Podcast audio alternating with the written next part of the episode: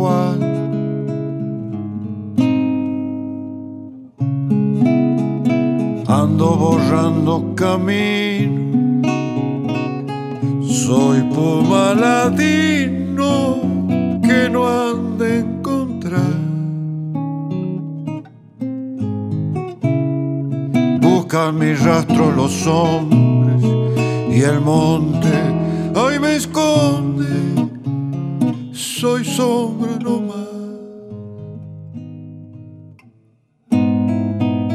Arriando un hato de ovejas, derrama mi quena un viejo sentir. y en su quejín yacente se le hace a la gente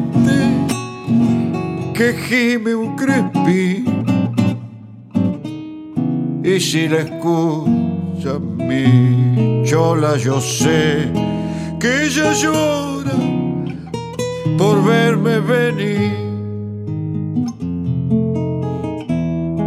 Voy a llorar la vida le mingo a la tierra por acompañar caja pellejo de cabra parida en las sabras de atrás del mollar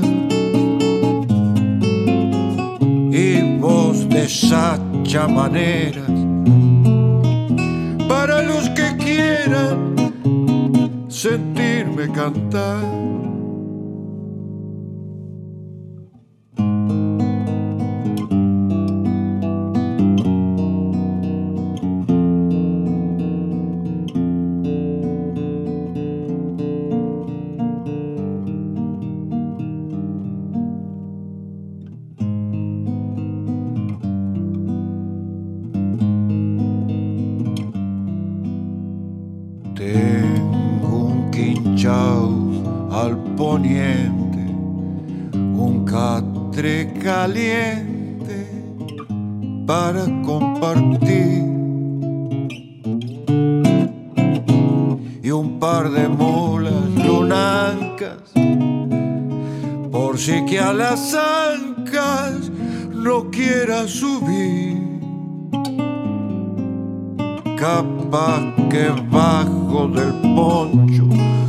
vidita, ahí te escondo si dices que sí.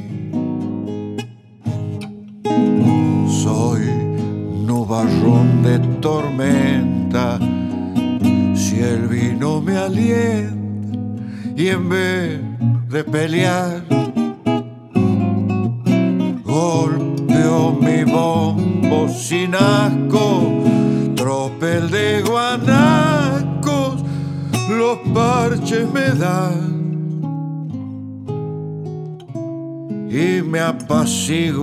diablo que me anda ay rondando si salgo a tomar.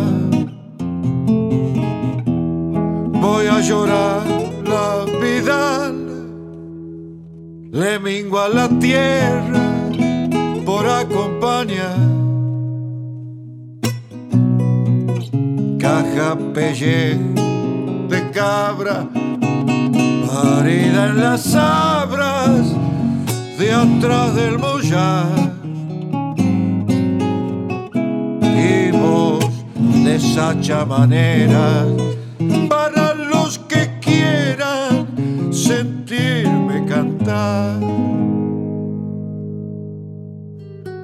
Para mí es una cuestión de formación, pero no solo de formación musical, sino de formación emotiva, con los valores de la cultura, qué sé yo, el asado, el mate, el caballo, la danza, la música, todo lo que nos pertenece, este, es algo poderoso. Cuando todo ese amor, digamos, a la cultura se traduce en música, están traduciendo su propia tierra, su propia cultura. Tengo el, altísimo honor de iniciar esta velada para presentar a un extraordinario artista, a un músico que está haciendo historia, que va a seguir haciendo historia y que quedará para la historia de la música. Yo creo que todos somos conscientes de la ocasión, del privilegio que tenemos de vivir esta ocasión. Yo no lo vi jugar a Pelé, no lo vi jugar a Maradona, pero yo toqué la guitarra con Yamandú Costa.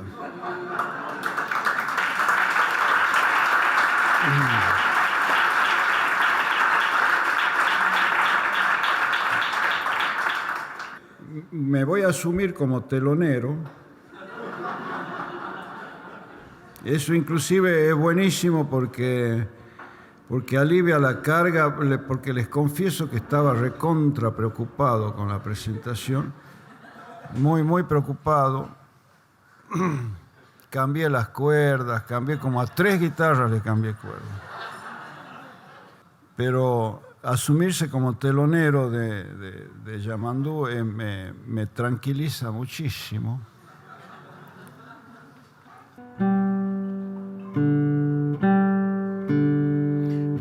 Voy a tocar mi, repertorio más seguro. no, no, me importa nada, ¿eh? Nada.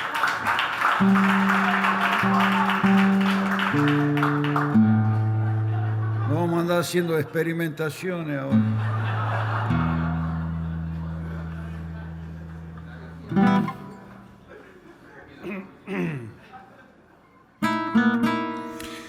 Esta es la manera en que mm, Yamandú Costa eh, hablaba de Juan Falú y Juan Falú hablaba de Yamandú Costa en ocasión de un concierto que compartieron en la ciudad de Buenos Aires, en el Teatro Torcuato Tazo.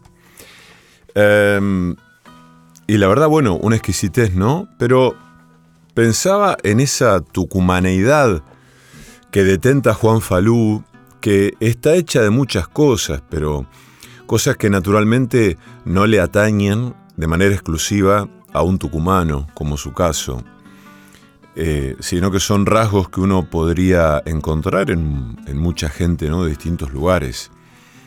Pero bueno, hay algo que quise rescatar de lo que dice Yamandú, porque me parece que es central, probablemente sea el corazón de, este asunto, ¿no? De lo que es Juan Falú y es su relación con el silencio. Su relación con la pausa, su relación con esa demora.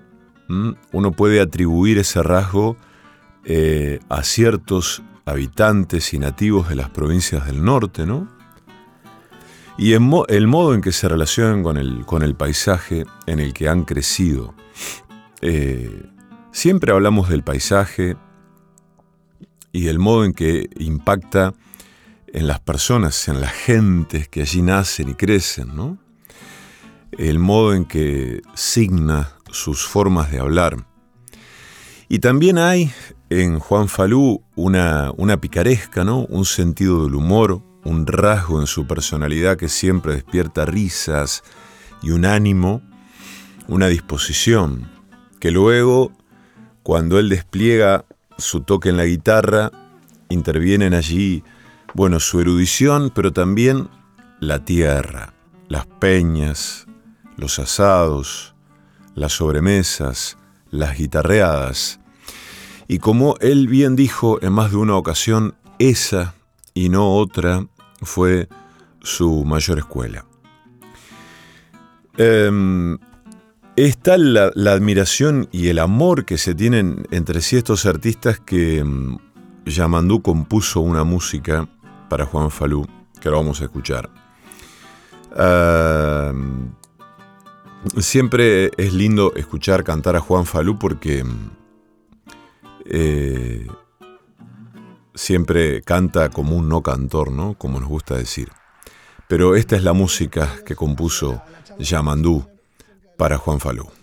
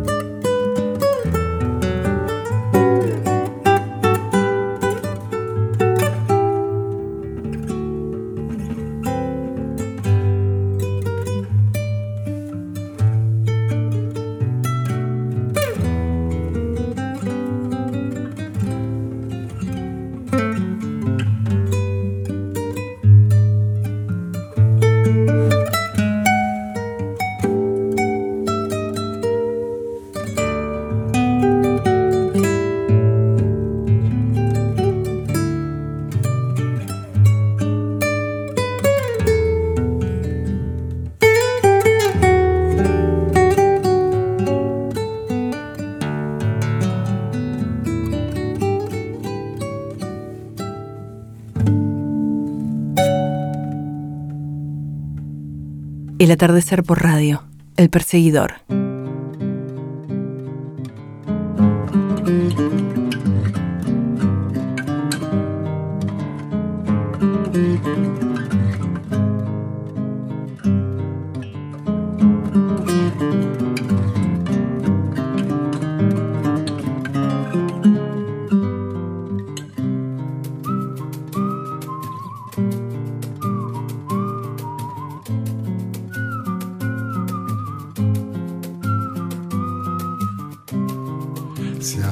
Se banhou, eu não estava lá. Por Deus, Nosso Senhor, eu não olhei sinhá. Estava lá na roça, sou de olhar ninguém. Não tenho mais cobiça, nem enxergo bem. Pra que me pôr no tronco, pra que me alejar? Eu juro a voz mercê que nunca vi sinhá. Por que me faz tão mal com olhos tão azuis? Me benzo com um sinal da Santa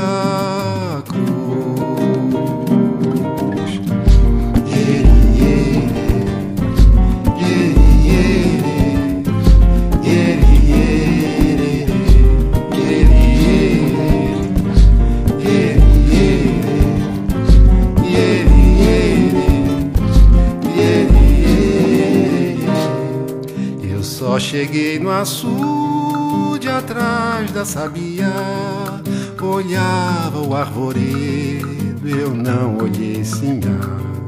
Se a dona se despiu, eu já andava além.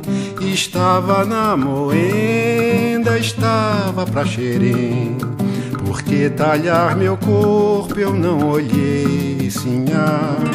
Pra que que voz me encer meus olhos vai furar? Eu choro em Yorubá, mas oro por Jesus. Pra que que um ser me tira luz? E assim vai se encerrar o conto de um cantor com voz do pelourinho e ares de senhor Cantor atormentado, herdeiro sarará Do nome, do renome de um feroz senhor de engenho E das mandingas de um escravo que no engenho enfeitiçou, sim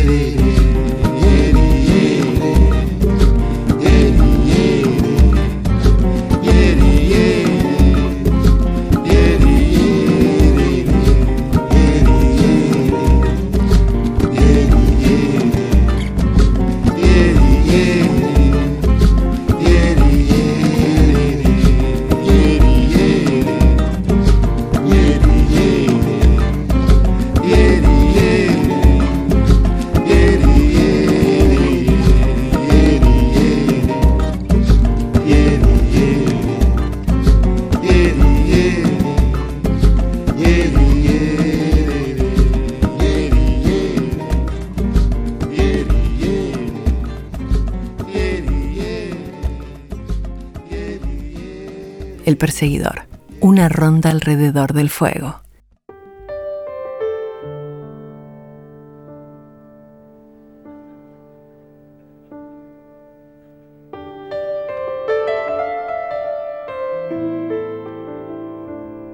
He contado esta historia algunas veces, pero quizá nunca me es suficiente para referir el nivel de emoción, el nivel de, de reverberancia que tienen algunas músicas en uno, ¿no?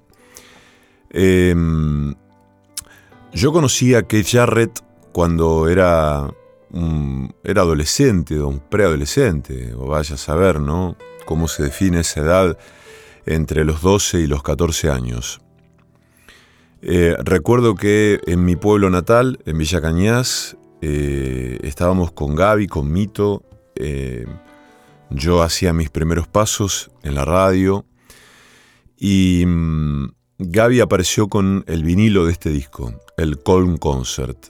Y para ello fue como un acontecimiento, ¿no? Que decidieron compartirlo, incluirme, invitarme a, ese, a, ese, a esa celebración que consistió en desplegar el disco, abrirlo, ponerlo en una bandeja y sentarnos los tres en un sofá en la casa de Gaby, a las afueras de Villa Cañas, en una casa cercana a una ruta que, bordea el pueblo y, y escuchar todo, todo este disco, sobre todo esta parte, ¿no? Esta primera improvisación de 26 minutos de mm, enero de 1975. A partir de ahí, para mí, que Jarrett es este disco, el Colm Concert. Ese concierto en la ciudad de Colonia, en Alemania, un año después de que yo había nacido. Eh, después, bueno, de más grande, fui descubriendo otros discos, otras músicas de Keith Jarrett, y lo que me sucedió es que a veces renegaba de conocer otras músicas porque yo quería quedarme con este registro, con este Jarrett, con esta música que había conocido en ese momento. Era una música infrecuente probablemente en un pueblo y también infrecuente para la escucha de un joven de, de 13 años. Eh, pero llegó, por culpa de mis amigos, mayores que yo, que frecuentaban estas músicas como otras también, y que gracias a ellos eh, descubrí, eh, como, como Piazzolla, como Bill Evans, como Spinetta, como Yes y otras cosas, ¿no? Eh, sobre todo una forma de escuchar. Uno creo que no conoce tanto la música como la forma en que otros escuchan la música. Lo mismo pasa con la lectura.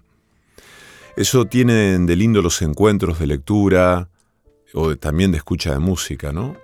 Es decir, uno no solo accede a un material desconocido para uno, novedoso, ¿no? que se revela de pronto, eh, y que a uno lo ayuda a seguir, lo nutre, le sirve para seguir viviendo sino que, sobre todo, accede a una manera en la que el otro lee o escucha. Y creo que ahí está el tesoro, el diamante, la luz, la revelación en sí. Entonces, bueno, esas maneras de escuchar, eh, esa manera en que se copaban esos amigos con algunas músicas, algunas instrumentaciones que para mí eran francamente exóticas, ¿no? Y sin embargo, eh, esta escucha marcó mi vida para siempre, porque es algo que se inoculó en mi cuerpo y persiste allí. Eh, después, como decía, escuché otros discos, otras músicas de este pianista norteamericano, em, como sus formaciones de jazz, sus muchos discos también de improvisación, algunos discos donde toca música clásica. Em, y me, quedo, me, quedé, me quedé con esto, por eso siempre me gustan, me gustan de Keith Jarrett los discos de solo piano, que son muchos por suerte, donde en general improvisa. Sus discos de solo piano en general son improvisaciones. Em, hay un disco que me gusta mucho que es The Melody at Night with You, donde toca estándares de jazz en solo piano, que es una verdadera belleza, ¿no? Y cuando uno va creciendo, y va teniendo sobre un artista una afición, una, eh, digamos, un, afecto, se interesa por aspectos más personales del artista, ¿no? Es como si a uno le interesara de algún modo chusmear qué pasa allí eh, con la vida del artista, cómo es el tipo en su vida, y se le atribuyen a Keith Jarrett una serie de rasgos que tienen que ver con, bueno, con, cierta locura, con cierta este, animadversión a lo público, a lo social. Eh, y uno va construyendo una especie de mitología en torno del artista, ¿no?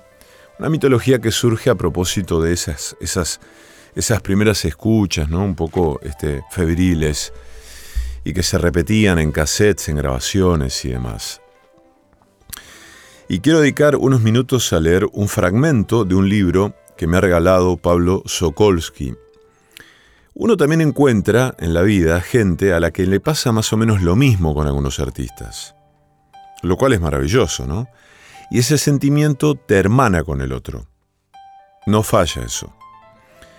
Y yo no toco el piano, pero soy amigo de muchos pianistas y la mayoría comparte esta, este afecto por Kay Jarrett. Pablo Sokolsky es uno de ellos. Y bastaron un par de intercambios, un par de conversaciones para saber eso del otro, para intuir que el otro vibra en esa misma fiebre. Entonces Pablo me regaló una biografía de Keith Jarrett de Wolfgang Sandner, con la traducción de Richard Gross. Em, Wolfgang Sandner fue productor del sello Huergo antes de iniciar su andadura como redactor y crítico musical en el Frankfurter Allgemeine Zeitung, Zeitung en 1981. Se dedica desde entonces a la docencia en la Universidad de Marburg, donde ejerce como profesor en la Facultad de Musicología y prosigue con sus escarceos como autor y editor de artistas tan diversos como Karl Maria von Weber, Tom Waits, Heiner Goebbels o Guidon Kremer. En 2010 se publicó su aclamada biografía de Miles Davis. Pero mm, esta, esta es la biografía de Keith Jarrett. El escritor, repito, se llama Wolfgang Sandner Wolfgang como Amadeus, como, como Amadeus, sí, como Mozart, Wolfgang Amadeus Mozart. Supe que Wolfgang, la palabra, el nombre Wolfgang significa manada de lobos. Wolfgang Sandner. Eh, a poco de empezar el libro, habla de este concierto, ¿no? Lo cual despertó mi interés especial ese momento del libro. Eh, en un momento, Sandner dice, mi proyecto para biografiarlo suscitó su interés y recibió su beneplácito, hasta que inesperadamente en una celebración pública después de uno de sus conciertos en solitario, hubo entre nosotros una curiosa disputa acerca de The Colm Concert. Que yo me permitiera calificar este recital como uno de sus mayores éxitos fue motivo de ostensible incomodidad por su parte, y por cuanto se me alcanza, causa, a su vez, de la interrupción de nuestras conversaciones. Debo decir que aquella reacción no carecía de cierta coherencia, de hecho, había algo curiosamente no del todo ajeno a los desplantes que tenían por costumbre gastar algunas celebridades, regla a la que no escapan los músicos de jazz. Nada temen estos más que se les tilde de comerciales. Todo éxito cuantificable está irremediablemente envuelto por la sospecha de haber sido comprado con compromisos estéticos. Por mucho que los artistas deseen el reconocimiento público, reaccionan con alergia cuando ese reconocimiento se produce de forma que pueda alimentar tal sospecha. Con su concierto en Colonia, en Alemania, en 1975, que despertó la atención de una esfera pública musical que trascendía el círculo de los aficionados al jazz, Jarrett se encuentra ante un dilema personal y estético. La grabación alcanzó unas ventas muy notablemente superiores a las cosechadas por grandes solistas a lo largo de la historia del jazz. Pero no hay que olvidar que aquella grabación se registró en condiciones impunemente adversas para el artista, en un piano infame en tan deplorable estado de conservación que restringía notablemente el rango de las posibilidades interpretativas. Cuenta la leyenda que debido mayormente al mal estado del piano, en el que se vio obligado a ejecutar esos célebres ejercicios de improvisación, no pudo hacer otra cosa que centrarse en la única zona del teclado que había, milagrosamente, resistido a los malos tratos infligidos por quien cedió el instrumento para aquella memorable sesión. Un perfeccionista tan extremadamente cuidadoso como Jarrett no puede aceptar que semejante milagro accidental tenga la consideración de éxito aun cuando el eco colectivo lo desmienta. Con todo, el abrupto final de aquellas conversaciones con el pianista pareció concederme una nueva oportunidad. Ante semejante circunstancia uno se ve irremediablemente impelido de nuevo a zambullirse en la propia música y con ello disminuye también el riesgo de sucumbir al hechizo del artista. En efecto, y lo sabemos desde hace tiempo, las autobiografías, sean directas o mediatas, difícilmente pueden aspirar a ser objetivas. Esta biografía no tiene como fin desautorizar la verboclastia de Jarrett, en mi empeño por componer una semblanza del artista, pero sí la humilde pretensión de intentar sacar provecho de todos los recursos, los recursos lingüísticos a mi disposición y como afirmara T.S. Eliot, making new discoveries in the use of words, hacer nuevos descubrimientos con el uso de las palabras, a fin de divulgar una música que forma parte de las manifestaciones artísticas más fascinantes del presente y que merecería figurar en el patrimonio cultural inmaterial de la humanidad. Pero ante todo, y por encima de cualquier otra consideración, porque su propia música también merece ser escuchada a través de sus vivencias.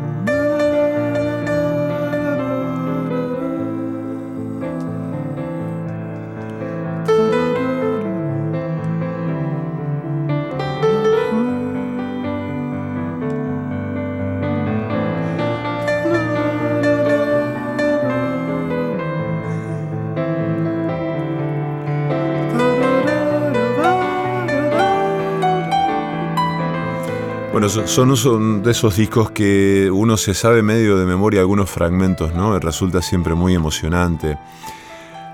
Con la salvedad de que el tipo improvisaba, ¿no? Eh, nunca sabremos hasta qué punto esa improvisación, digamos, no, no estaba sostenida por algún bosquejo previo. En todo caso, ¿qué importancia tiene? Ninguna.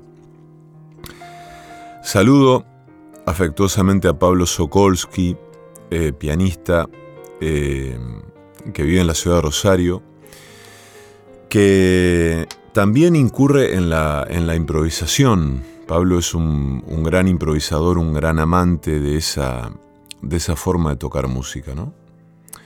Eh, tiene, tiene, varios discos de improvisación y, comparte esos, esas instancias. Y mm, Pablo es médico además, es médico psiquiatra y trabaja en una localidad cercana al sitio donde yo vivo. Entonces un mediodía me escribe, me manda un mensaje y me dice, mira, voy a estar por Funes a tal hora, nos encontramos a tomar un café en un lugar. Y así fue. Yo antes de ir a buscar a mi hija a la escuela, me encuentro con él y me, regala este libro. Conversamos un rato y me acerca esta biografía de Kel Jarrett, ¿eh? que en la solapa tiene así como em, epígrafes, ¿no? Comentarios, por ejemplo, Kate, ¿qué es lo que siente uno al ser un genio como tú? Dijo Miles Davis. El mismo Jarrett dijo, nunca sabemos lo que va a salir cuando pisamos el escenario. Manfred Eicher dice, con Kate Jarrett no es necesario grabar muchas tomas. Como él mismo afirma, no hay errores para mí. Tan pronto puso fin a sus primeras grabaciones, ya sabía lo que quería de sí mismo y de mí. Bueno, y mm, es uno de esos libros para, para disfrutar, ¿no? Porque está escrito, esta biografía está escrita por un melómano, pero también por un periodista, por un crítico, por un productor. Entonces hay este, un recorrido vasto, completo, riguroso, que tiene que ver justamente como, como terminaba, ¿no? E, esta, esta parte que compartimos hace un rato, con agregarle la dimensión de la vivencia del artista a lo que él mismo ha grabado. Entonces, de algún modo, se, digamos, se humaniza ¿no? la, figura tan encumbrada ciertamente por los melómanos y fanáticos y admiradores de Jarrett, se humaniza un poco esta, esta enorme figura. Eh, le quiero mandar un abrazo grande, repito, a Pablo, que me regaló. Es, es muy lindo, ¿no? Recibir un regalo de este tipo. Eh, así que muy feliz con este libro.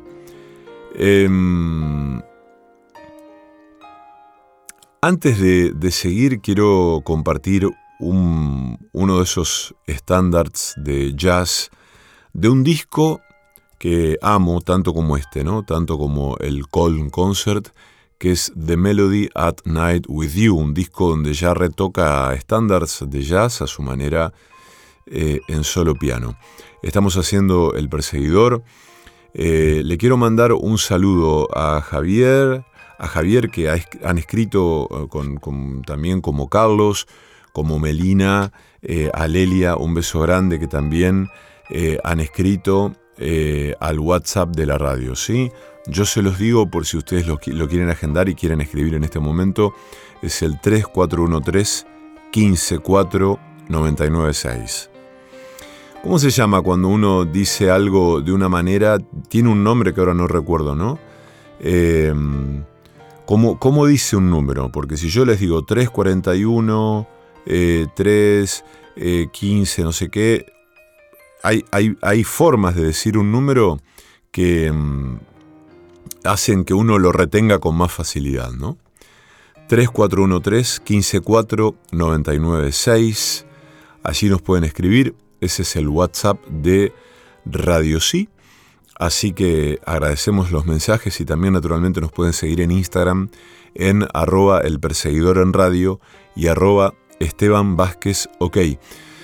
Vamos a leer algunas cosas hoy, también vamos a, conversar con Pablo Juárez en la segunda parte del programa porque vienen dos domingos de conciertos suyos con distintas formaciones en el Museo Castañino, en Oroño y Pellegrini, a propósito del de los 85 años del museo, desde 1937-2022.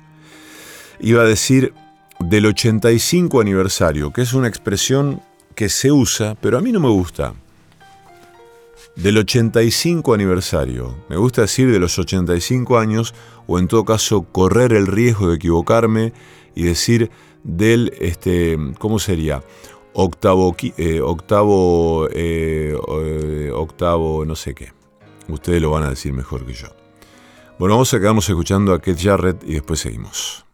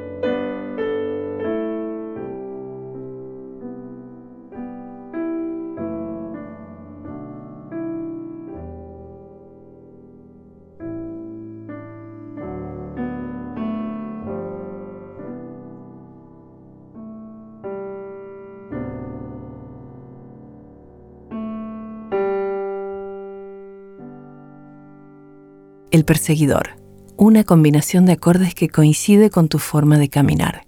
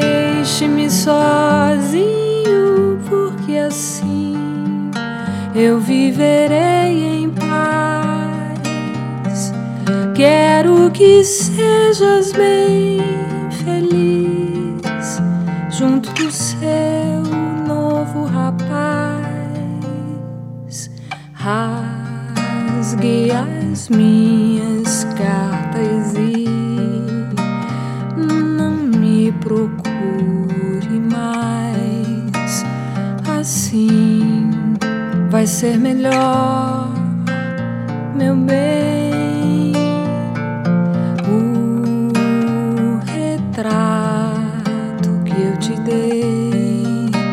Se ainda tens, não sei. Mas se tiver, devolva-me.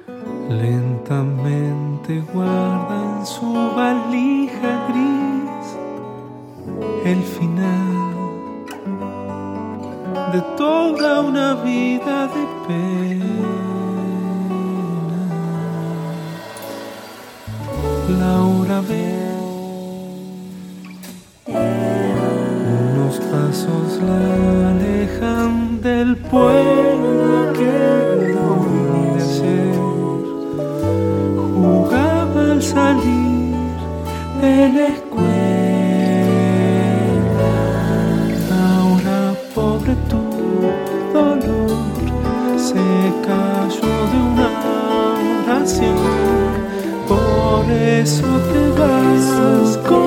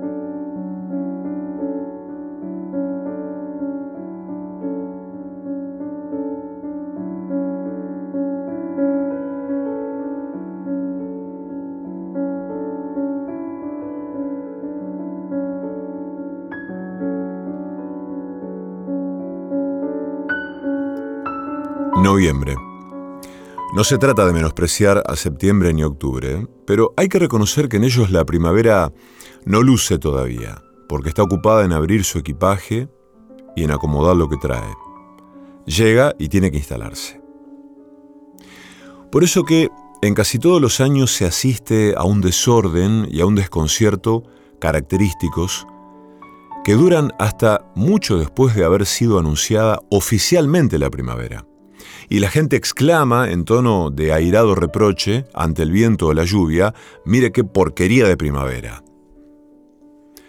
No se dan cuenta que ella acaba de mudarse y tiene que ir acomodando las cosas que acarreó desde el lugar en que había estado. Nuevos colores para los pájaros, para el cielo, para el agua. ¿Cómo podría quedar todo esto listo antes de noviembre? Septiembre es el mes que recibe a la primavera. Octubre es el que la ayuda a instalarse. Pero solo en noviembre ella luce con cada gala en su sitio, resplandeciente y entera. Solo en las noches de noviembre, tremendo y cómplice, hay batir de alas y rumor de besos, y glorias de manos que se ahuecan en el tamaño de las cabezas queridas, de los senos añorados, y furia de búsqueda y delicia de hallazgo. Muchas cosas pueden aprendérsele a la primavera de afuera para edificarlo de adentro. No es tan difícil como parece.